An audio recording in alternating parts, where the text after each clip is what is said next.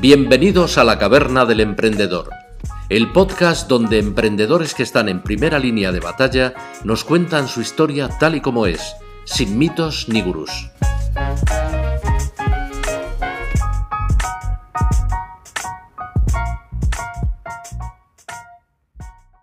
Hola, buenos días, buenas tardes y buenas noches a todos, damas, caballeros, gañanes y demás cavernícolas. Bienvenidos a La Caverna. Mi nombre es Alberto Bordegé. Creo que algunos, eh, unos cuantos ya me conocéis de los otros eh, programas. Eh, soy fundador y CEO de una boutique financiera especializada en startups llamada Evergreen Oak. Y aquí conmigo eh, tengo al grande, al inimitable Ismael Galeana, a.k.a. Doctor Vinos, eh, fundador y CEO de Yavino. ¿Qué tal, Ismael? ¿Cómo va todo? ¿Cómo va la vida? Hola, Alberto. Pues va muy bien. Hola a todos. Eh, esperemos hacerlo mejor que la última vez. No es que fuera mal, pero hay hay que seguir mejorando. Y además hoy tenemos un invitado que me hace mucha ilusión entrevistar, porque no lo conocía, pero ayer eh, nos metimos a un curso que dio de Grow Hacking y me encantó. Y no todos los cursos me gustan, pero este en concreto me gustó mucho. Eh, aprendí mucho, que es lo, importante muchas veces de los cursos, y tengo muchas ganas de seguir preguntándole cosas y seguir conociendo, conociéndolo. Bueno, es la primera vez que, bueno, en los dos episodios anteriores nosotros conocíamos bien a los, a los invitados, ¿no? Porque uno eras tú, Ismael, otro era Félix, que yo he trabajado ya muchos meses con él, pero esta vez sí que es verdad que a Rafa, que ahora os presentaremos y os contaremos un poco más de él, eh, es la, literalmente la primera vez que hablamos con él eh, ha sido hace 10 minutos cuando hemos empezado con las pruebas, eh, excepto por lo que cuenta Ismael del curso. Bueno, ¿y qué tal, eh, Ismael? ¿Cómo ha ido la semana en Yavino? Que hace una semanita que no hablamos, al menos en directo, porque en verdad este señor y yo hablamos más que con nuestras respectivas parejas. Pues, eh, pues está siendo una semana emocionante y tú bien sabes por qué. Eh, lo puedo contar, realmente lo que hemos hecho ahora y, y, es una cosa que te saca bastante de la zona de confort, hemos subido el precio de nuestra suscripción, o por lo menos de momento lo hemos anunciado. Eh, vamos a subir el precio porque em, la experiencia está muy bien, seguimos subiendo la calidad de los vinos y ya nos tocaba eh, ponerle un precio más acorde a, a valor de mercado. Es verdad que a todos los que están ya apuntados en el club y a los que se apunten hasta final de mes, le vamos a mantener el precio de 15,90, pero a partir de, del mes que viene ya cobramos a 19,90, que es el precio justo y el precio de lo que vale la experiencia. Pero bueno, está siendo una semana divertida porque subir un precio de, tu producto, que tú bien sabes, que cuesta mucho, sobre todo a un emprendedor como yo, que, que llevo atado el proyecto y que quiero que todo el mundo lo pueda disfrutar, pues cuesta, pero es verdad que yo me empeño en subir la calidad de los vinos y eso cuesta más dinero. La verdad es que asusta. Yo llevo la parte un poco financiera y claro, cuando echas cuentas de los números de la suscripción y hablas con Ismael, es cabrón, está muy bien que cada mes vayas cogiendo mejores vinos y a mí me encanta porque soy el primer usuario. Pero, pero ostras, todas las ganancias que hacemos por tener volumen las metes en mejor vino. Entonces así no llegamos a ningún sitio, ¿no? Pero bueno, está guay, está guay al final. Eh, a ver, esto del el episodio de hoy, por recordaros un poquitito, eh, vamos a hablar con, con Rafa de Neki. Eh, nosotros eh, estamos haciendo ahora mismo un directo en Twitch, aunque muchos nos escucharéis después en diferido. Nos podréis ver en YouTube, nos podréis ver, bueno, ver, en este caso escuchar en las diferentes plataformas de podcast, que ya estamos. Por fin esta semana, Ismael, hemos conseguido que nos pongan en todas, en Apple Podcast, Spotify, Google Podcast Evox, eh, Podimo. Ya estamos en Google también. En Google también. Google ha sido la que más ha costado. La verdad es que es raro. Es lo que más ha costado, ¿eh? Es raro, tío, porque todo el mundo. No querían contenido excelente. Exacto. Querían contenido mediocre y el nuestro era muy excelente. Y, este, y, con mucha publicidad. La verdad es que sí, todo el mundo me había metido mucho miedo eh, con el tema de Apple, de que igual tardabas un mes, de que igual tardabas dos fue literalmente media hora, o sea, es decir, a la media hora de mandar el RSS ya estaba. Eh, en cambio, Google sí que hemos tardado casi, casi una semana, pero bueno, en cualquier caso, ya estamos en todas las plataformas de podcast. Ahora bien, y no solo en todas las plataformas, también estamos, que lo recuerdo, en Streamloots, otros emprendedores que han montado los cofres eh, que se pueden comprar y bueno, pues aparecen GIF, orgulloso de eh, regalos, MVP. incluso cenas con nosotros, que yo no sé por qué has puesto eso, porque a lo mejor no me apetece cenar con ellos, pero me veré en la obligación. No, es broma. Eh, pues hay un montón de cosas y la verdad es que es bastante divertido. A mí me gusta mucho el sistema y además eh, yo creo que puede ser divertido que la gente compre algún cofre. Exacto, de hecho, fíjate, estoy aquí canjeando cartas para quien esté viendo el directo de, prueba. de Que claro, tú lo estarás viendo porque estás en Discord, pero la gente que esté viendo pruebas ve parte de los GIFs de las chorradas que, que, que hay aquí, eh, incluidos luego ya los premios gordos como cenas y demás. Pero bueno, hay de, hay de, hay de todo, hay de todo. Y también en esta ronda de, de agradecimientos de cómo colaborar, que nos pueden escuchar en plataformas, que pueden colaborar con Streamloops, también eh, mencionar a quien está colaborando un montón con nosotros, que es Impact Hub Zaragoza, que nos está ayudando un montón a, a promocionar todo esto, a montar todo esto. De hecho, Rafa viene del- de la esfera de Félix Tena, que entrevistamos la semana pasada. Y la verdad es que está siendo de gran ayuda eh, y estamos encantados, así que se lo decimos, eh, Impact Hub Zaragoza nos ayuda mucho, es una red de emprendedores genial y si estáis pensando... para conocer montar- más de ellos, Correcto. ver, ver el, el- el anterior episodio porque es muy interesante todo lo que nos contó Félix. Lo que ibas a Mm. decir, ¿no? La cantidad de gente que conectan. Claro, exacto. Y al final, eh, si estáis pensando en montar una startup o ya tenéis una, pero estáis los típicos solos ahí en vuestra habitación eh, montándola sin conocer a nadie, pues eh, podéis contactar con ellos o podéis contactar con nosotros y os ponemos en contacto con ellos. Ya sabéis que nuestra web es lacaverna.es y nos podéis escribir a hola arroba la caverna. Y no os spameamos mucho más, porque la verdad es que llevamos ya unos minutitos spameando sin hablar demasiado de lo, de lo que vamos a hacer. Así que, Ismael, eh, ¿a quién traemos hoy? Que tú lo sabes Hoy también. como traemos a Rafa. A Rafa de Neki. eh, yo creo que mejor que lo presentemos nosotros, que se conecte ahora mismo, que está por allí escuchándonos, vídeo y audio, y que, que nos cuente un poco quién es Rafa, quién es Neki. Y hola Rafa, ¿qué tal? Hola, hola, ¿qué tal estáis? Eh, muy, muy buena, Rafa. Oye, muchas gracias por estar aquí. Te teníamos ahí oculto, pero en verdad ya estaba en la llamada, o sea que nos ha escuchado decir todas estas cosas. Eh, ¿Qué tal? ¿Cómo va todo? Muy bien, feliz como siempre. Estamos en... ¿Teletrabajando? Sí, la mayoría del equipo lo tengo teletrabajando y yo a medias. A veces que necesito ir a la oficina me paso por allí y otros días pues me quedo por, por casa. Tengo que ir a la oficina montar en el salón casi casi, así que tampoco, tampoco es difícil. Bueno, yo, yo sé lo que es Neki, pero si quieres contar primero, yo creo que lo más importante, ¿no? Que es Mm. Neki, que Sí, que es el proyecto que te han traído aquí. Y luego ya nos contarás quién Mm. es Rafa y cómo, y cómo has llegado hasta aquí, porque eh, el disclaimer Mm. ayer lo vimos eh, en un curso de growth, o sea que Rafa seguro que ya indagaremos mucho por ahí porque nos interesa el growth hacking para, para este podcast y para ya vino y a mí literalmente se me cayeron las bragas de la- todas las cosas que contaste, la verdad, o sea, estuvo muy chulo, así que cuéntanos, cuéntanos Neki qué es y Mm. un poquito. Genial.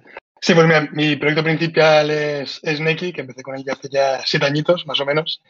Y básicamente nos dedicamos a aportar tranquilidad a todas esas personas que tienen un familiar mayor con inicio de Alzheimer o con algún tipo de deterioro cognitivo. Más que nada porque estas personas mayores pues, suelen ser propensas a desorientarse, incluso a perderse, cuando están incluso por cerca de casa. Entonces, pues como eso genera intranquilidad a las familias, pues nosotros les ofrecemos unos localizadores GPS en forma de reloj, cinturón, colgante, monedero y demás, que lo lleva la persona mayor. Entonces, pues si la persona mayor sale de casa, se pierde o se desorienta, pues familiares pues, pueden ver dónde está, por dónde ha ido, pueden llamarle, pueden hablar con la persona.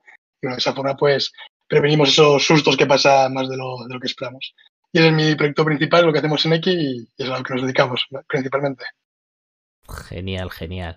Pues cuéntanos un poquitito si quieres eh, quién es Rafa y cómo llegaste hasta aquí, porque sabemos lo que es Neki y cuál es tu proyecto, pero, Mm. pero seguro que hay una historia detrás para que empezases a, a montar Neki.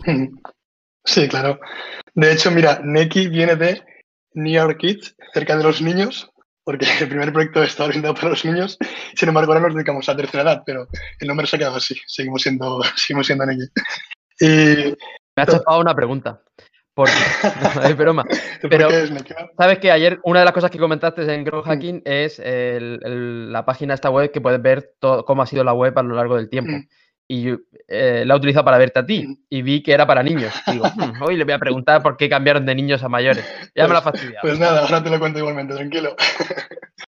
sí, pues mira, yo estaba. Bueno, importante saberlo, ¿no? Yo quería pillarte por sorpresa, pero bueno, lo importante es que no lo cuentes. Muy bien. No, pues mira, pues yo estudié ingeniería informática y bueno, tuve la oportunidad de, de aplicar a una beca, en ese caso de, de Telefónica, que básicamente pues te pagaban por, por trabajar en tu idea, ¿no? Entonces me apetecía, digo, joder, ya que invierto tantas horas en hacer prácticas y en, y hacer trabajos por la universidad, digo, joder, ya que hago algo que sea algo útil, ¿no? Entonces, pues hice un examen para esa beca y fui uno de los seleccionados y nada, pues tuve seis meses trabajando en mi propia idea.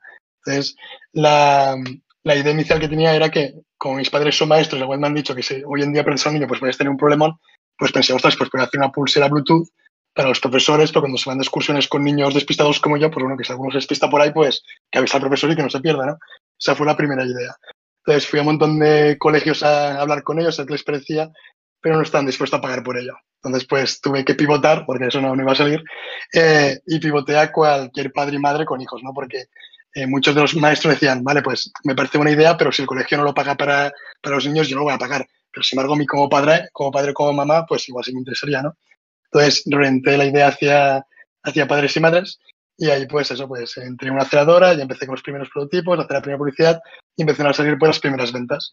Y estuvo bien, pero por una parte no vendíamos tanto como esperábamos y por otra parte muchos de los padres nos decían, joder, Rafa, está genial estas pulseras que te avisa cuando niño se ha alejado, pero una vez que se ha alejado, ¿qué hago? ¿Cómo lo voy a buscar? ¿Cómo lo encuentro? ¿Dónde, ¿Cómo sé dónde está? ¿no?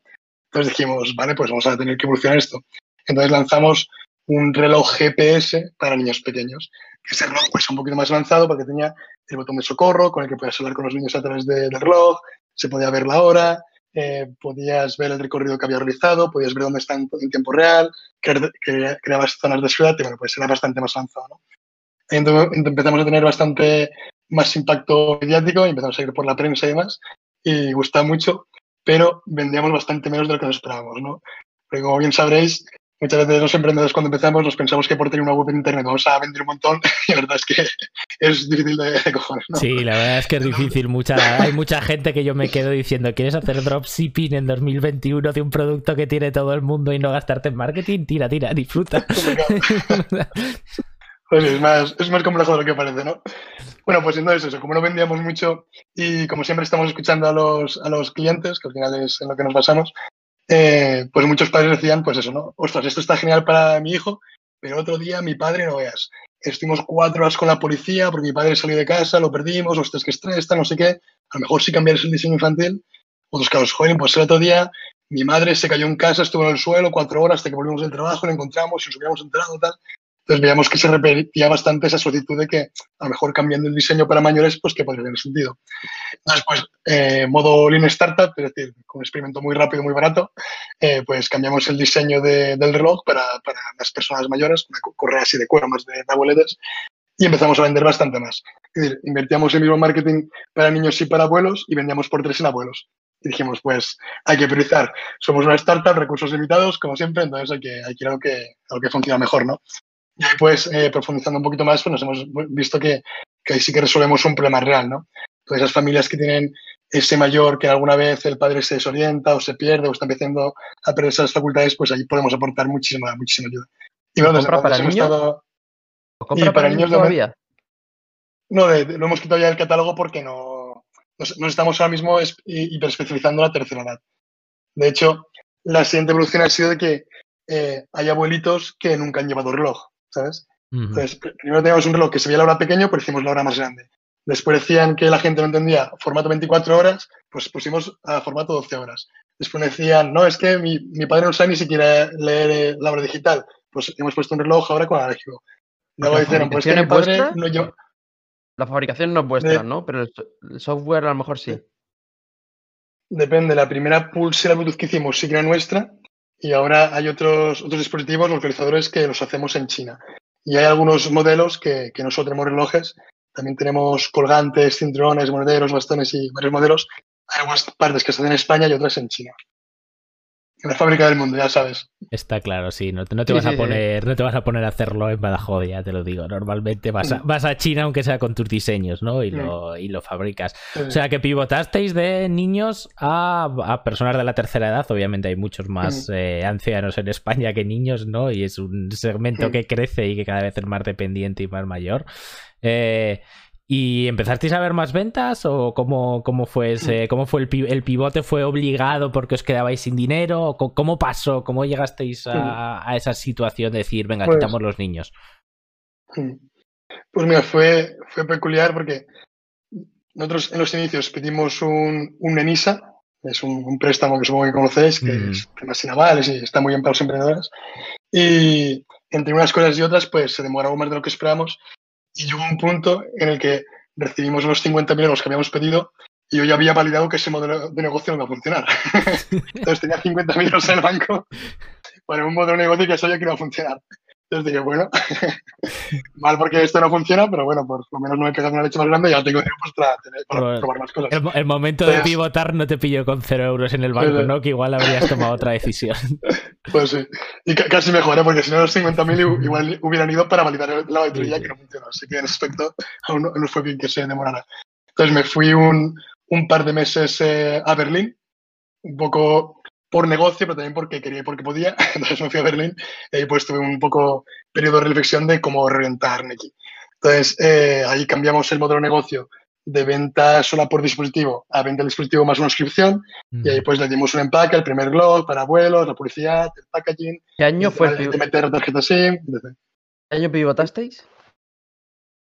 Pues, pues creo que en el en el 16 creo que fue.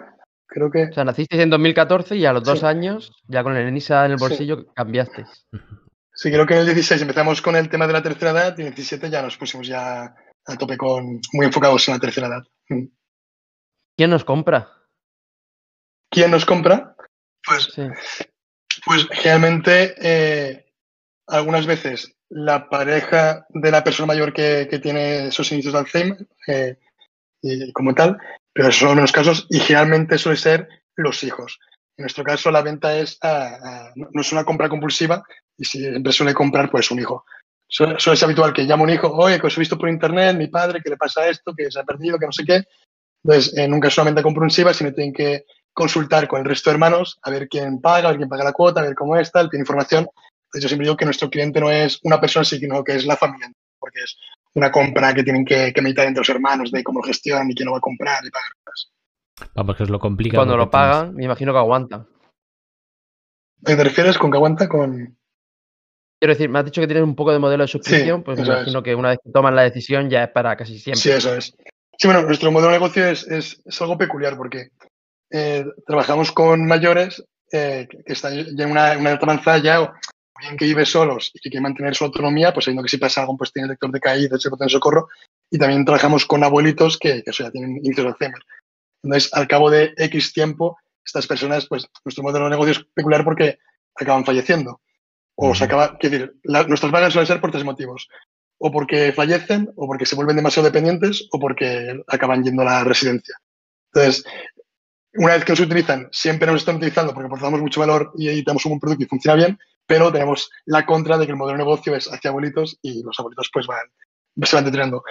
La parte buena también es que, bueno, por lo menos pues mantenemos y aumentamos su autonomía y por otra parte que todos nos hacemos viejos. Entonces, dentro de lo malo pues siguen, siguen entrando clientes. Hombre, pero vuestra, o sea, los clientes, si se puede decir, ¿cuánto tiempo permanecen de media? ¿Cuántos meses están eh, con la suscripción?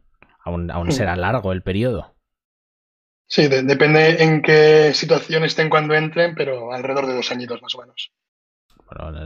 y una pregunta, ¿cómo quizás es demasiado así curiosa, ¿no? Pero eh, ¿cómo ha afectado eh, a vuestros clientes el COVID en el sentido de mm. cómo les ha afectado a sus aparatos o si han pedido algún extra o si han dicho, mira, ya o habéis perdido muchos mm. clientes, que ha afectado mucho a las personas pues, mayores? Ahí también estaba eh, curioso por ver qué pasaba cuando, empezamos con el confinamiento, porque claro, nosotros eh, aportamos todo mucho valor cuando una persona sale de casa, ¿no? Porque puedes ver por dónde ha ido, por dónde, por dónde, ha estado, zonas de ciudad, y de repente todos los abuelitos encerrados en casa. Aparte porque no se podía salir porque son personas de riesgo. Entonces, eh, pensaba que a lo mejor habría más bajas, pero la verdad es que no, porque no solo aportamos valor el hecho cuando están en la calle, sino también cuando están dentro de casa. Si les pasa algo, pues tienen el botón de socorro, si, si se caen lo detectas. Es decir, seguimos aportando valor incluso cuando estén de caja. Entonces, es verdad que ha habido alguna baja, pero no ha sido un, un, una, un dato relevante en cuanto a las bajas. Y entonces, eh, aún así nos hemos adaptado y como, como veíamos que ahora mismo los abuelitos no pueden, ir, no ir a las asociaciones de Alzheimer y no pueden hacer sus, sus, trabajos de ejercicios cognitivos, pues también desarrollamos un montón de cuadernos de estimación cognitiva para eso, ¿no? para que puedan hacer también los ejercicios desde casa, pero les hemos seguido aportando valor durante el confinamiento. Porque, ¿cuál es, por si alguien nos está viendo oyendo ahora, cuál sería el precio de contratar el servicio de Neki? Y si, si tenéis, o sea, lo más estándar, ¿no? Si tenéis varios, eh, varios niveles. ¿Qué precio pagarías por la ciudad de tus padres? no sé cuánto pagaría, pero sí que pero igual saber cuánto cobráis me ayuda. Pero sí está claro, a eso iba, a eso iba, que probablemente no sea tanto el precio como para que alguien que habla con sus hermanos que ha llegado a un acuerdo se moleste a darlo de baja porque durante unos meses haya COVID, ¿no? Me imagino. No, si te, te comento, ahora mismo están Depende un poco del formato, pero está alrededor de los 100 euros el dispositivo, el localizador, mm. y luego hay una cuota mensual de 12 euros al mes. Bueno, que se apaga anualmente son 8 al mes, pero bueno.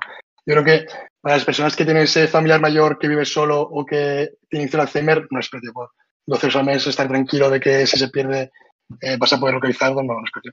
De hecho, con lo que comentaba ahí... No, pero el precio muy bueno, ¿eh? Sí, yo creo que para el valor que aportamos está muy bien. De hecho, claro, porque llevan... Hmm. llevan tarjeta SIM, vuestros aparatos, bueno, o es SIM o lo que sea, ¿no? Con su conectividad, o sea, es decir, hmm. que al final vosotros tenéis también costes relacionados con el... Sí. Sí, al final la cuota es por, por, las, por el servicio postventa, atención al cliente, eh, la tarjeta SIM que va dentro con internet y con saldo para que funcione y el mantenimiento de la plataforma. Entonces, con ese precio, pues se paga todo. Claro. Yo te, te, quiero hacer una pregunta más que de Neki, de, de, la parte de emprendedor. Porque yo tengo, o sea, tu proyecto cuando lo cuentas, y me imagino que esto ya estás acostumbrado, eh, socialmente esto es, estás haciendo el bien para la sociedad, no como yo que emborracho a la gente. O sea, al final es un emprendimiento social, eh, esto todo, todas las administraciones le gusta mucho, le gustará a mucha gente, vamos, yo lo veo y es que me, el corazón me, me, late más, digo, joder, que, que, que es una persona que hace el bien. Me imagino que con los niños no notarías tanto eso, ahora con la gente mayor lo notarás mucho más. Cuéntame qué beneficios tiene emprender en un tipo de negocio como esto, cómo lo aprovechas y, el cambio que notaste de pasar de niño a, mayor. Qué bien. No, pues buena, buena reflexión, sí. Sí, pues nosotros somos una empresa muy, muy social. De hecho, de entre nuestros inversores también está Ship2B, que es una aceleradora referente en temas de, de, impacto social, en proyectos con impacto social. Y en nuestros KPIs o indicadores que reportamos trimestralmente son tan importantes tanto los económicos como los sociales. De nosotros mensualmente estamos siempre llamando a familias para ver cómo, cómo le estamos aportando valor, ¿no? Pues medimos el número de kilómetros medios que, que caminan los adultos con nuestros utilizadores, preguntamos explícitamente si les hemos, les ayudado en alguna situación de riesgo o desorientación, les preguntamos si han mantenido o aumentado la, la autonomía, entonces somos una empresa muy social. Y eso viene bien, pues, bajo mi punto de vista, por tres, por tres razones. Una parte, a ti como emprendedor, pues motiva mucho saber que estás ayudando a un montón de familias. Porque cuando ves todas esas respuestas positivas de que estamos haciendo las cosas bien y que hemos ayudado y que, hemos encontrado a personas a tiempo, pues, joder, eso es muy gratificante a nivel personal. Luego, por otra parte, a nivel de equipo, pues también hace que las personas que trabajan en la empresa, pues que estén involucradas y que, que les guste que viene el proyecto. Y luego, por otra parte, también en cuanto a temas de comunicación y prensa, pues también muy bien, porque al final los aspectos sociales siempre se venden mejor, ¿no? Tú pones un gatito, una foto de un bebé y de un abuelo y siempre se vende bien. los que nos dedicamos a, abuelitos, pero en general la, la, publicidad, si entras con una, con, una, con una intención un poco más social, pues suele, suele entrar mejor para darte a conocer. ¿Cuántos sois? ¿Tiene desventajas? Oye, disculpa, Alberto, nada, nada, que, me he quedado ahí. ¿Cuántos sois? Si tiene alguna desventaja. Hmm. Si tiene alguna desventaja. Sí. Esa es la pregunta. Bueno, sí, sí, o sea, emprender que... social yo, yo, no lo sé, yo sé mm. que tiene ventajas, pero no sé si tiene alguna desventaja. Yo creo que una desventaja, bueno, más que desventaja es algo que pasa comúnmente, es que hay veces que los emprendedores sociales se centran mucho en tener mucho impacto y, y aportar mucho valor, pero se, se, se, olvidan de la parte de que, joder, que tiene que ser rentable la empresa, porque bajo mi punto de vista, cualquier proyecto social, si no es rentable, acabará muriendo. Siempre, digo que está muy bien que nos fijemos en el impacto social que estamos consiguiendo y ayudar a las personas y aportar valor, pero también es igual de importante que la empresa sea rentable, porque es que además, cuanto más rentable sea, más impacto podemos tener y más, a más familias ayudaremos. Entonces, es algo que a veces las personas cuando emprenden en el mundo social se les olvida y creo que es algo muy importante, porque, lo digo, si el proyecto no, es rentable, por muy social que, que sea, al final de, de, mendigar dinero no, no acaba subiendo, ¿no? Sí, que no, que no se convierta. En, que no se convierta en una excusa, ¿o qué? ¿No? Lo del ser social para no ser rentable. Yo he visto en muchos casos que se convierte en una excusa de, oye, no me va bien porque soy un proyecto social. No, no te va bien porque no estás intentando que te vaya bien. Pues sí. Es que yo creo que hasta las asociaciones sociales deberían tener, aunque su objetivo sea ayudar, tenían que tener la mentalidad de que eso es una empresa y tiene que ser rentable porque es que si no, es que acaban los inversores pueden huir, ¿no? De este tipo de, de negocios. bueno, en, en, alguno. En, ese aspecto, ahí no me he encontrado tanto problema. Sí que es verdad que cuando, cuando estás en temas de, de ronda colaboradores, pues, en el caso de inversores, hay inversores que les da igual invertir en un proyecto que sea social que en otro que no, pues mientras tenga su crecimiento, su tracción y rentabilidad, pues da igual que sea social. Y hay otros tipos de inversores que, eso sí, que sí que buscan también que ese dinero pues que aporte valor social, ¿no? Entonces, ahí pues que tendrías una ventaja. Es decir, que no veo que sea una desventaja tener una empresa social, al revés, creo que tiene más ventajas que, que desventajas. De hecho, creo que de cara a futuro van a nacer muchísimas más empresas eh, sociales. Con algún componente social, seguro que sí, porque creo que es hacia lo que va el mercado. Y entonces, ¿cuántos sois en Neki? Que es la pregunta que se ha quedado antes pendiente, porque has, has comentado que el equipo estaba mucho más motivado y yo ya me imagino una oficina llena de gente. bueno, estamos, ahora estamos 13 personas. Tras. Digamos, poquito a poquito vamos, vamos cogiendo tracción. Si se puede decir, ¿cuántos clientes tenéis ahora mismo? Pues ahora activos que nos usen en el día a día y que estén con la cuenta, unos 3.000 más o menos. Ostras, 3.000. o sea, que el, que el impacto empieza a ser muy, muy relevante, ¿no? 3.000 personas es ya un sí, está chulo. Sí, sí. respetable, cuando menos. ¿El año pasado cuántos teníais en esta fecha, más o menos? Supongo que unos 2.000 y algo deberíamos estar, 2.200 o por ahí, supongo. Más o menos. vais con un buen crecimiento. Sí, más o menos. Durante los últimos años hemos estado prácticamente duplicando facturación año a año. Este año era el objetivo volver a facturar y el objetivo era facturar un millón para facturar el doble que el año pasado. Pero con todo esto del COVID, pues tuvimos que decir, vale, a ver, vamos a refrante el objetivo, vamos a ser un poco realistas entonces, no vamos a, a, facturar eso, pero sí que vamos a crecer más o menos un 10 o un 15%. Entonces, dentro de, dentro de la situación estamos contentos por eso, ¿no? Porque no, no hemos perdido facturación, incluso hemos conseguido crecer un poquito. No, la verdad es que está. está, no, está de, de hecho, decía que no, Dime, dime, Alberto, tenemos que hacer algo. Tenemos, sí, tenemos muchas preguntas. sigue, sigue, Nos tú, sigue tú, mucho sigue porque tú. tenemos mucha ansia. Claro, es de- que de eh, hay que decir, para que la gente lo sepa, que es que nosotros no habíamos hablado con Rafa antes de esta entrevista, solo le habíamos escuchado su, su taller de growth hacking. Entonces, mm, eh, Mm. con los otros sí que teníamos claras las preguntas que les íbamos a hacer, pero ahora somos un bar de dudas con cientos de preguntas y saltamos a, a preguntar, porque es un proyecto súper chulo. Entonces, Ismael, por favor, pregunta. Ya no me acuerdo qué iba a preguntar. Bueno, pues, Pregunta tú, no problema. Me he olvidado, ¿eh? O sea, es decir, que incluso aún con el COVID vosotros eh, seguís creciendo, ¿no? Que fíjate que es un producto que, se, que es sobre todo localización, ¿no? Bueno, va, tiene muchas más cosas según nos has comentado, pero que uno de, las, de los puntos principales es localizar a alguien, que yo sí que entiendo que es un problema gordo, sobre todo gente con Alzheimer y demás. Tiene que ser un problema muy grave. Y aún con el COVID seguís creciendo, ¿no? ¿Habéis hecho alguna ronda? ¿Seguís planteando rondas? Eh, cu- ¿Cuánto dinero habéis captado para llegar de cero a tener una línea de productos con 3.000 clientes eh, activos? Qué bien. Sí, pues hemos, conseguido crecer un poquito. También es verdad que eh, ha sido ayuda que ahora desde hace un año nos estamos enfocando en el B2B, y ahí pues también el negocio es distinto. Entonces, entre el B2B y el B2C, pues sí que hemos conseguido crecer un poquito este año. Eh, respecto a rondas, el año pasado cerramos la última de 220.000 euros. Fue una campaña de Crow Equity, supongo que sabéis lo que es, ¿no? Pues pequeños Mm. inversores profesionales o particulares pues que meten dinero. Y, y nada, y ahora de cara al año que viene pues queremos, queremos hacer otra. Y la otra pregunta, ¿cuál ha sido? Otro ¿Cuánto Crow Equity vais invertido? a hacer, otra campaña de crowdfunding de equity. Vais a hacer al año que No, viene. ahora, ahora, estamos, ahora estamos hablando ya con Ventures Capitals de Impacto Social eh, que se han interesado y, y queremos ir ya a un solo inversor y no, no tener que gestionar tantos. Más que porque también queremos que nos puedan abrir más puertas y podemos, Mm. nos pueden aportar más, más valor. No, la pregunta era básicamente que cuánto dinero habíais levantado, pero bueno, se me ha Mm. dicho que 200.000 Sí, ¿no? y que si teníais pensado seguir buscando financiación Mm. para el proyecto. Sí, O sea, Ah, pues sí, seguiremos, seguiremos buscando. eh, hasta ahora, más o menos entre facturación de clientes, préstamos, inversión e inversores, más o menos habremos captado, bueno, más que haber captado, nos hemos gastado ya más o menos, la última vez que hice la cuenta, doscientos mil o un millón quinientos mil o así más o menos, porque hemos hecho ya tres ronditas, también hemos facturado ya alrededor de un millón de cara de los clientes. Y, y también hemos cogido varios préstamos, ahora hace poco nos han dado un préstamo de 200.000 de NISA, también nos ha venido muy bien ahora. Y eso ahora, eh, ahora tenemos liquidez para aguantar bien los próximos meses, eh, pero la intención es eh, conseguir más impacto, llegar a más familias, ayudar a más gente y para eso si queremos crecer rápido pues tenemos que, que recurrir a inversión. Es decir, Neki, si, si queremos no crecer tan rápido, podemos ser rentables, si no, no pasa nada, no necesitamos de inversión, pero como queremos ser rápidos en crecimiento y ayudar a más personas, pues seguimos en ese modelo de, de inversión.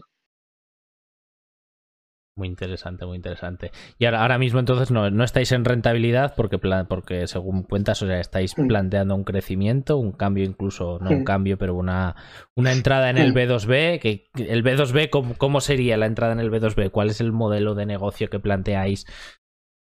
Para entrar en este canal? B2B, para los que nos escuchen, es eh, que un negocio vende a otro, o sea, en vez de vender a la familia al cliente final, me imagino que venderéis, ahora nos cuentas tú, a residencias o a similares, ¿no? ¿Cuál, cuál sería el modelo? Sí, bueno, el, el tema de, de ser rentable o no, yo siempre digo que cuando estás en, en una startup con, con temas de inversores tienes que decidir si quieres invertir en rentabilidad o si quieres invertir en crecimiento, ¿no? Y muchas veces son un poco contradictorias, ¿no? Porque a veces si inviertes mucho en rentabilidad, pues no creces tan rápido y a veces que- si inviertes mucho en crecimiento, pues eres menos rentable. Entonces nosotros ahora estamos con el modo crecimiento, entonces ahora pues gastamos más de lo que ingresamos, pero bueno, sí que es verdad que estoy tranquilo en el sentido que sé que en cualquier momento, de- en el periodo de un mes, pues puedo volver a ser rentable porque al final tenemos ingresos recurrentes, ya tenemos un modelo de negocio validado y, y, y ver las vías de ingreso y eso no me preocupa. Y luego más pronto, hablando mucho ah, sí. de... Disculpa, eh, estás hablando mucho de crecimiento y, y creo que justo aquí viene la decisión que has tomado en algún momento de voy a utilizar el growth hacking para este crecimiento. ¿Cuándo, cuándo decidiste?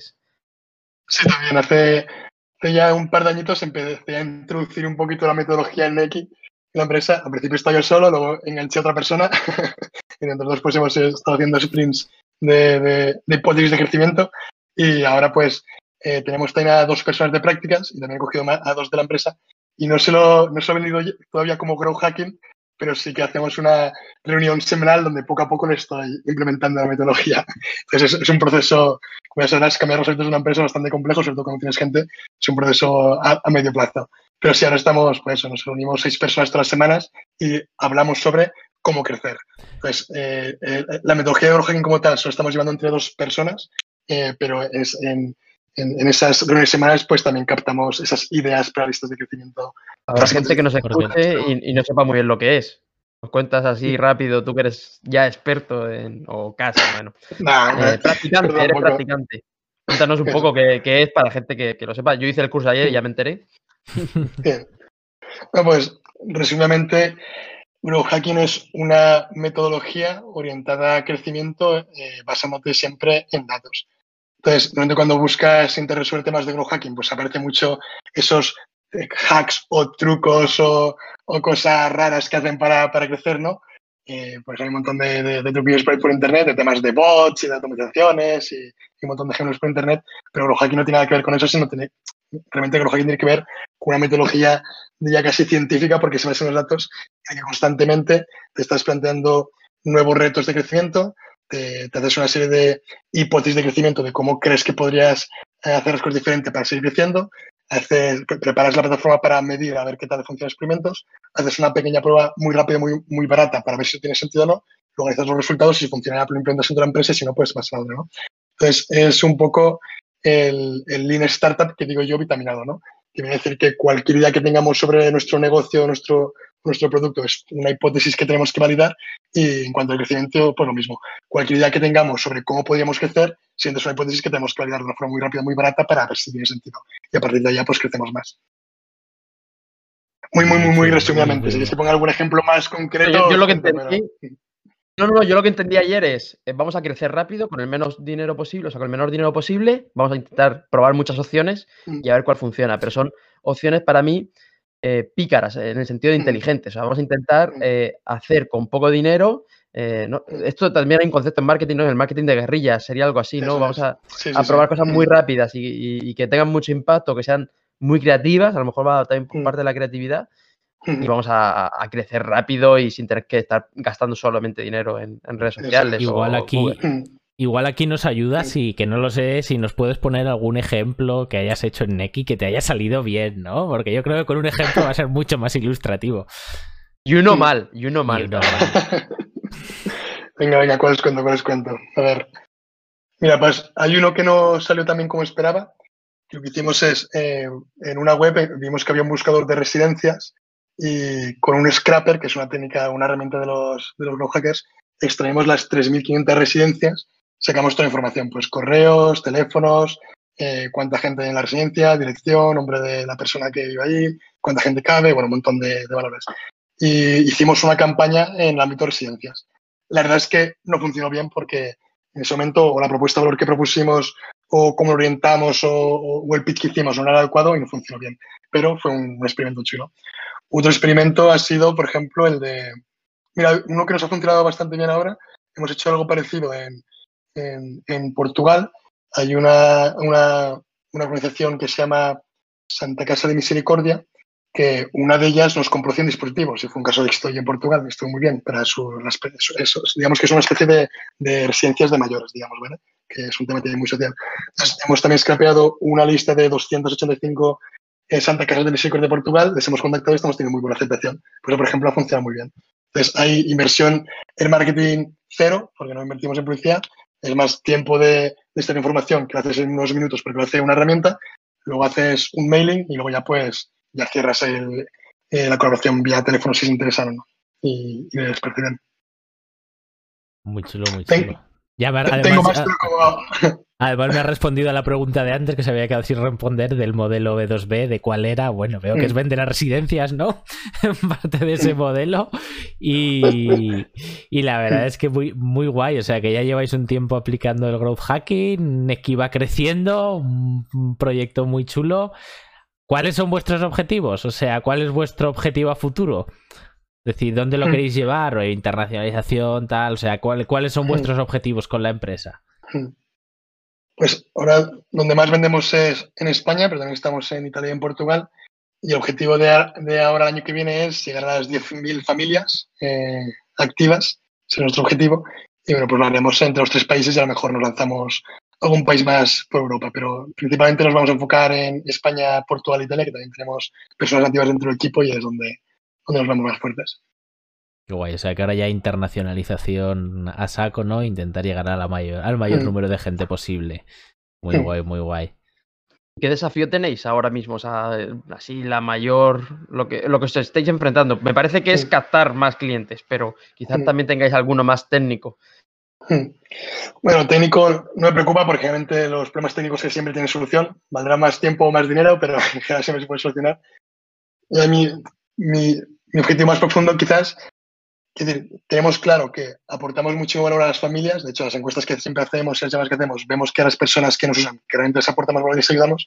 Y me frustra mucho de que todos los días, en apreciando en los periódicos y en las páginas de personas perdidas, personas que se pierden y nos acuden tiempo. Eso me repatea muy bien porque, joder, se podría haber evitado. Entonces, ya sea con nuestra solución o con cualquier otra, me da igual, me gustaría que se sepa que este tipo de soluciones, pues, que existen, ¿no? Entonces, mi objetivo es darnos a conocer. Y para darnos a conocer, una de las estrategias que estamos utilizando es usar el B2B. Porque es verdad que cuando estás en B2C, pues tienes que invertir mucho marketing para que darte a conocer. Y hay mucha gente que tiene necesidad, les podríamos ayudar, pero a lo mejor no entra en Facebook y Google, que es donde, donde nosotros nos promocionamos, y por eso ahora estamos eh, pivotando también al B2B, porque nos podemos aprovechar de canales de otras empresas que ya tienen esa capilaridad en tiendas físicas o centros o, o en otros edificios, y a través de ellos pues creemos que podemos llegar a, a muchas más personas. Entonces, nuestro gran reto ahora mismo es ese, conseguir que personas a las que podríamos ayudar que nos conozcan. Y para eso pues vamos a usar la estrategia de ir hacia el B2B. Porque, claro, o sea, es decir, vosotros técnicamente al final esto es un, es un producto que ya tenéis bastante desarrollado, que, que, Mm. funciona bien y que yo entiendo que tú dirás, ostras, ¿por, por qué no lo, no lo usa todo el mundo, no? Que es, o sea, es decir, ¿cuál ha sido la, mm, la forma más exitosa que habéis tenido de dar, de hacerle llegar a la gente, ese, a las familias, me refiero ahora, ese, ese producto? Sí, a, a, a por los, a los clientes particulares, básicamente llegamos a través de, de Facebook y Google. Hacemos publicidad y eh, creamos audiencias, hacemos remarketing y, bueno, pues moviéndonos por Internet, pues ese modelo de negocio funciona. También hay bastantes asociaciones de Alzheimer que hemos contactado y también nos conocen y, como saben que funcionamos bien, pues a veces también nos recomiendan. Y de cara al B2B, pues eh, es curioso porque no hemos tenido que hacer nosotros campañas proactivas, ha sido más bien al revés. Como hemos hecho mucho ruido a nivel B2C, pues siempre han sido las empresas que nos han contactado a nosotros. Entonces, estamos trabajando con varias, estamos con Eulen, con Alares, con Clece, con Domusbi, son varias empresas de teleasistencia referentes y estamos empezando a, a trabajar con ellos y, y eso ha, ha, sido al revés, nos han contactado ellos a, a nosotros. Eso es mm. hemos, está bastante bien. De hecho, ahora en, en estas reuniones que hacemos semanales con el equipo de ventas, estamos ya finalmente nosotros empezando a contactar con empresas y con B2B proactivamente, porque eso era un talón de Aquiles que teníamos en X, de que éramos todos muy técnicos y en la parte de ventas, pues como la que teníamos un poquito más, más apartada. Ya estamos empezando a, a, for, a, formándonos, a formarnos y a aplicar por ahí. Muy bien, muy bien, muy chulo. Bueno, pues eh, si quieres pasamos ya a la sección, que ya llevamos un ratito, pasamos a la sección de preguntas finales, que la llamamos sección de preguntas finales, pero la verdad es que siempre nos liamos un montón de rato hablando y tenemos cuatro preguntitas. Luego, si hay alguien en el chat que quiere preguntar algo, lo, lo, preguntaremos, se lo preguntaremos también. Solo tenéis que tener un poco de paciencia, pero claro, no vamos a cortar eh, a mitad. Eh, entonces, bueno, empezamos con la primera que te la hago yo y es. ¿Qué te habría gustado que te dijeran cuando estabas en la universidad o cuando fuera, antes de emprender? Eh, ¿Qué te habría gustado que te avisaran? Eso, eso que tú eh, dices, joder, aquí me han, me han engañado, me han estafado. ¿Por qué nadie me avisó de que esto era así? ¿no? ¿Cuál, cuál sería el principal punto ahí? La, la, el primer engaño, ¿no? Digamos, el principal engaño que nadie te ha avisado. Pues mira, visto en perspectiva, yo ahora si pudiera hablar con mi Rafael pasado, sé que le podía dar un montón de consejos de dónde ha liado y que le podía aportar un montón de, de, de valor para que, que, acortara muchísimo los tiempos, ¿no? Entonces, me hubiera gustado en los inicios tener un mentor súper referente que me hubiera podido acompañar y ahorrarme un montón de tiempo. Un, digamos, un empresario exitoso de la mano, eso me hubiera gustado. Yo creo que muchas veces cuando, cuando estamos emprendiendo, pues no sabemos la que nos viene a caer encima, ¿no? Y eso pues lo, mejor lo, lo sobrevaloramos, ¿no? O, o lo, lo, infravaloramos más bien, ¿no? Entonces, si, si en los inicios me hubiera podido rodear de uno o varios empresarios que me hubieran llevado un poquito de la mano, yo creo que me hubiera ahorrado mucho tiempo. Vamos, me hubiera gustado fue, dejarme asesorar. Esto lo comentamos, ¿no? Esto lo comentamos ya. Cuando me hiciste la entrevista, creo que respondí lo mismo. O sea, sí, qué bueno. Creo que lo más valioso es tener un emprendedor que haya pasado por todas las cosas que vas a pasar tú. O sea, que tú ahora mismo Mm. cogerás a un emprendedor y si dejaras Neki o lo vendieses o alguien te comprase, eh, montarías otra cosa seguramente o no. Y si tú fueras de la mano de un principiante, le dirías, eh, aquí te vas a equivocar, aquí nos vamos a equivocar, espérate, vamos más rápido por aquí. Es más, Sí, creo, Alberto, que, creo, que sí. llevamos, creo que llevamos 3 de 3 en, en esto, la verdad. O sea, es decir, más bueno. o menos los tres consejos iban en Bueno, la- las tres cosas iban en línea de, oye, que te avisen, eh, júntate con gente para no liarla, ¿sabes? O sea, es decir, pero bueno, es que esa es la pregunta 2 que tiene Ismael, ¿no? O sea, Ismael tenía otra, otro tema, pero siempre Sí, nos la chafamos. Eh, esta, de hecho, la- una pregunta que casi la puse yo porque la contesté sin querer, o sea, la contesté sin que estuviese. Y es que, que bueno, em, este era el consejo, perdona. ¿Qué consejo le das a los emprendedores nuevos que, que empiezas, que empiezan? Bueno, al final consejo se puede dar miles, por contar algo distinto. Igual haría reflexionar mucho sobre por qué quieren emprender realmente. Es decir, quieren emprender porque quieren hacer dinero y creen que se van a forrar, quieren emprender porque quieren aprender, emprender porque esto está de moda y ahora somos los rockstars de- del siglo XXI, es porque quieren retarse y mejorar como personas, que reflexionen muy bien por qué quieren emprender y en qué proyecto se quieren meter, ¿no? Porque al final el camino de emprendedor es muy largo hay muchos altibajos. y si no te preguntas por qué, incluso te- si no te preguntas constantemente a lo largo del tiempo por qué estás haciendo lo que haces, pues a veces que, que entras en incongruencias internas, ¿no?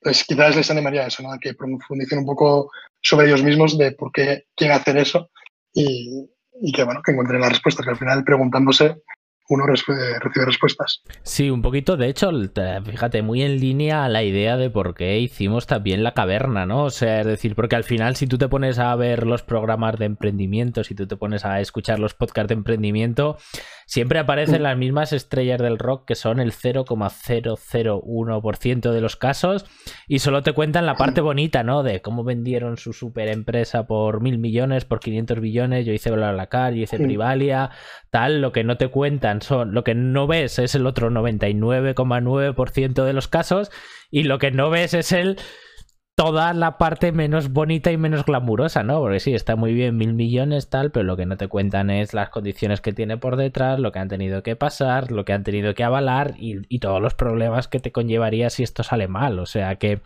al final es digamos que hay demasiada purpurina, ¿no? A veces alrededor de emprender, que es lo que está de moda, que es eh, lo que mola, y yo creo que hace 20 años o hace 10 años y decías que eras emprendedor, nadie entendía qué mierda era eso, ¿no?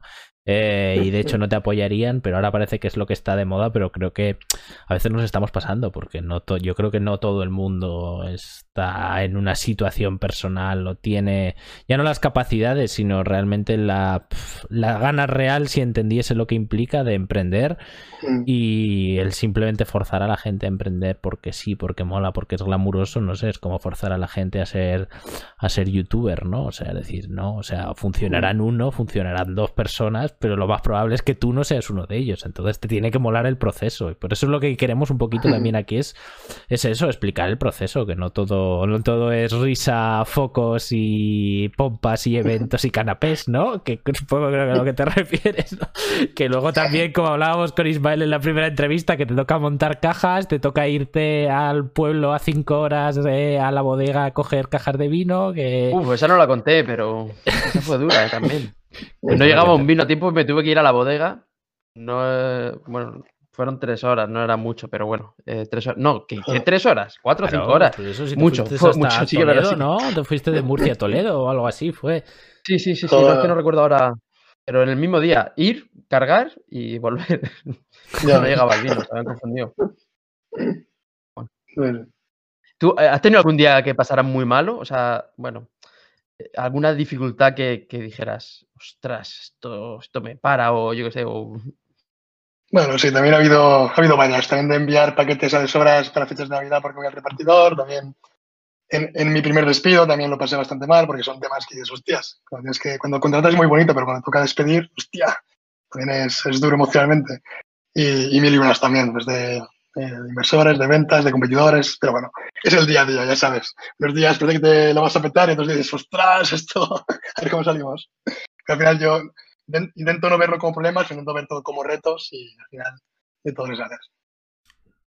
Así es, así es, así es como, como se tiene que hacerlo. Lo único es eso, que es un muy buen consejo para que la gente realmente reflexione que emprender no es simplemente ser un futbolista estrella, ¿no? Que emprender lleva muchísimas horas de trabajo, lleva muchísimas cosas poco agradecidas y no tiene por qué salir Responsabilidades.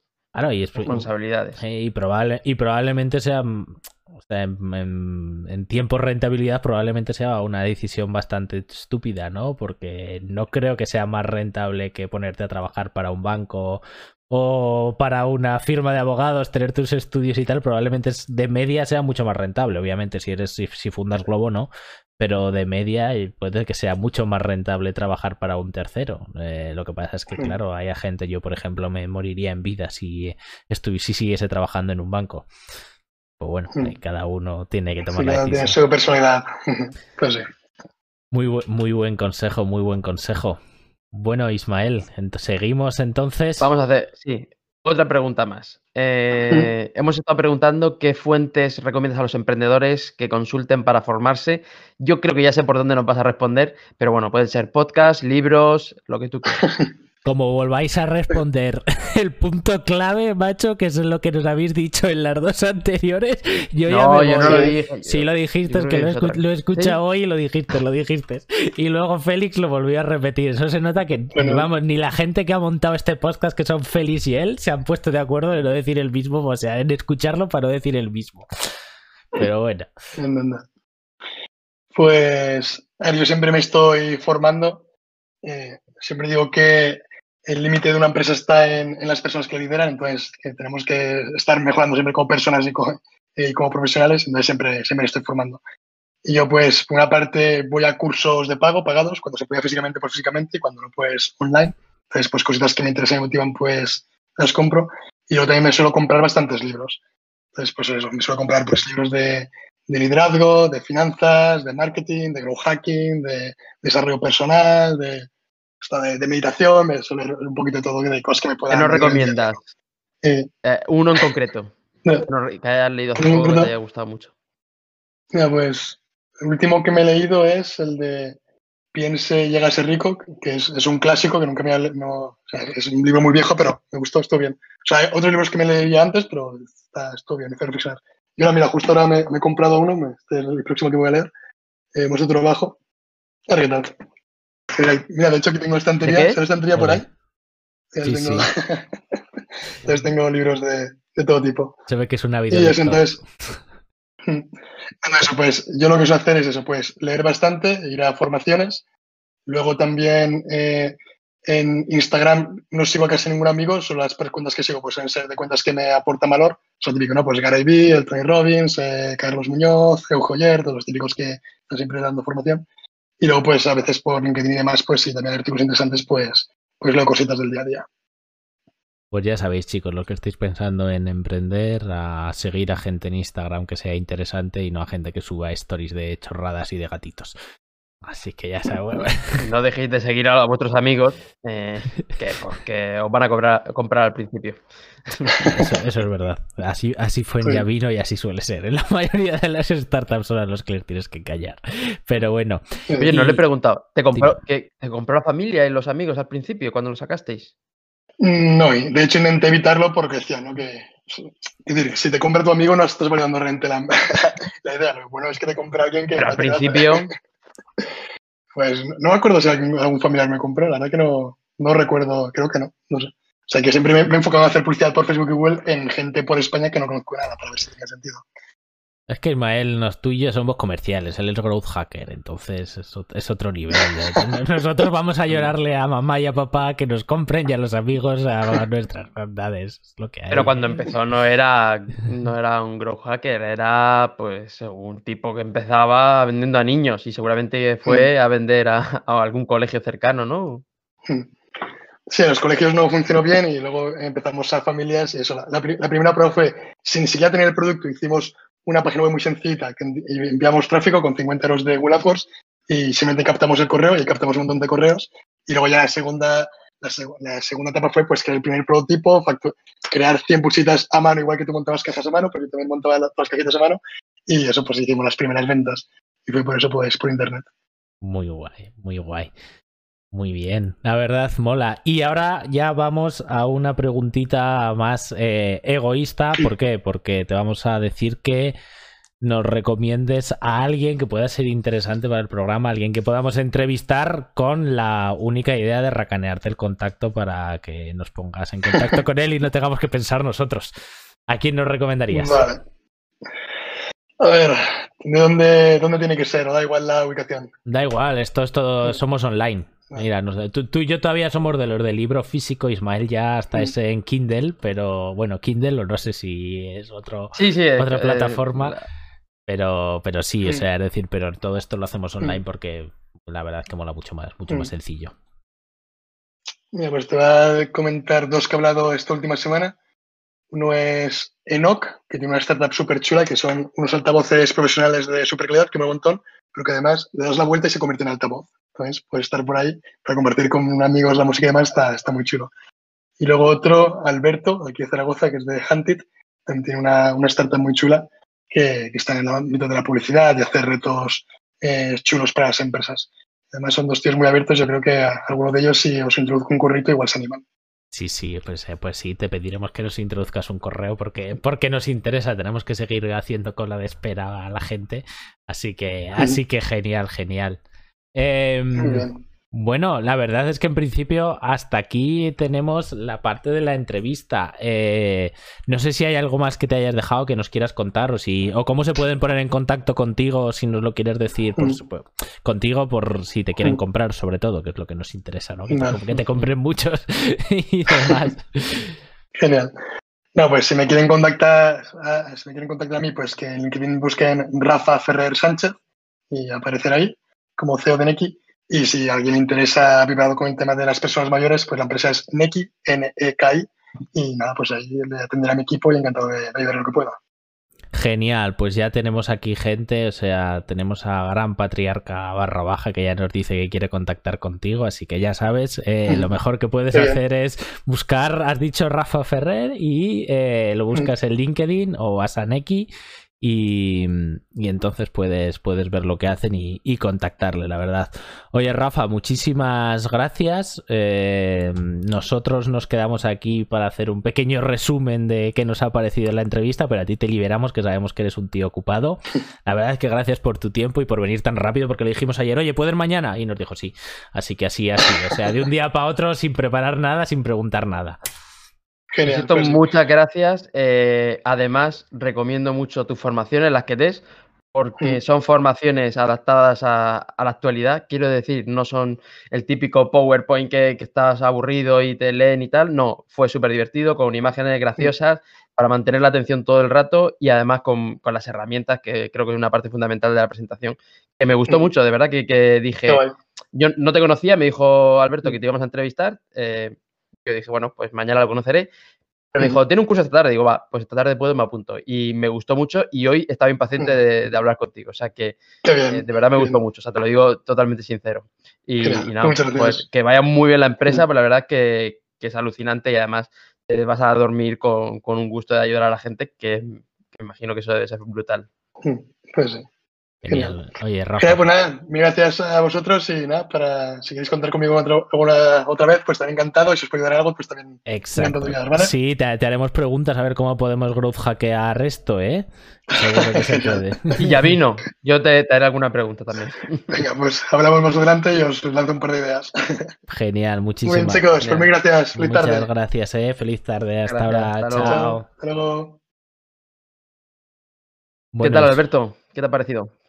Pues muy bien, ¿no? O sea, nos ha contado cosas muy chulas, la verdad, y, y la verdad ha sido, ha sido bastante interesante, ¿no? El, el growth hacker de Neki. Muy, muy A mí, chulo. ya te insisto otra vez en que me gustó mucho la formación. eh, se le nota con una sonrisa especial que yo creo que es ser emprendedor social. Eso todavía no lo conozco yo. Eh, mira que yo doy felicidad, pero claro, yo a lo mejor no, no es, es diferente, ¿no? Y, y lo veo y me, me- lo envidio. La verdad es que me ha gustado mucho eh, su negocio. Creo que es muy interesante y hay mucha gente y cada vez más que necesita aparatos como estos. Así que eh, yo ya he visto lo del cinturón, he visto el reloj. Se me ha olvidado quizás preguntarle cuál es el que más compran. Ya no lo dirá en algún otro momento, pero me parece barato. Me parece un, un producto barato para los beneficios que tiene. No sé si a ti te parece igual. La verdad es que me parece, para la solución que es, ¿no? Que al final tú tienes que tener tu reloj o tu aparato, tu dispositivo con su batería, con su GPS, con su tarjeta SIM, que tiene sus conectividades, sus gastos. O sea, quiero decir, el- los costes no, no son, no son pocos, o sea, no serán muy altos. La verdad es que el precio me parece muy barato, sobre todo teniendo en cuenta de que, ostras, si tienes a una persona mayor, una persona con Alzheimer que, se sale de casa o que le mandas a comprar el pan y que se le va la cabeza y, se aleja o no sabe dónde ha estado o yo qué sé, cualquier cosa y, se te pierde, ¿sabes? Yo conozco así de historias cercanas que acaba pues, la policía encontrándolo no sé dónde porque está vagando por el parque de no sé qué o porque se ha ido dos kilómetros de su casa y ostras, o sea, si por 12 euros al mes solucionas ese problema, pues eh, la verdad es que lo veo súper barato. Pues Luego, te, luego nos gastamos eh, 12 euros en dos cervezas, ¿sabes? Que al final, eh, si estás en Madrid, si estás en Valencia o en Murcia, no te gastas 12 euros Ya, en sí. dos cervezas, pero bueno, bueno, es lo que hay. Entonces me parece No, pero bueno, barato. claro, cuando llegue con su producto fuera de España, eh, sobre todo a países como Francia, Alemania, bueno, a lo mejor parte de Alemania, o Suecia, no sé, dónde terminará vendiendo eh, su producto, pero claro, dirán, este precio está tirado, o sea, eh, cuidarlos a la gente mayor es tan barato y, le deseo mucha suerte, la verdad. Claro, seguro que le va seguro que le va genial. Además, el mercado va hacia allí. O sea, cada vez hay más gente mayor, cada vez va a durar más la gente y y la verdad es que espero espero que le vaya espero que le vaya genial que seguro que sí.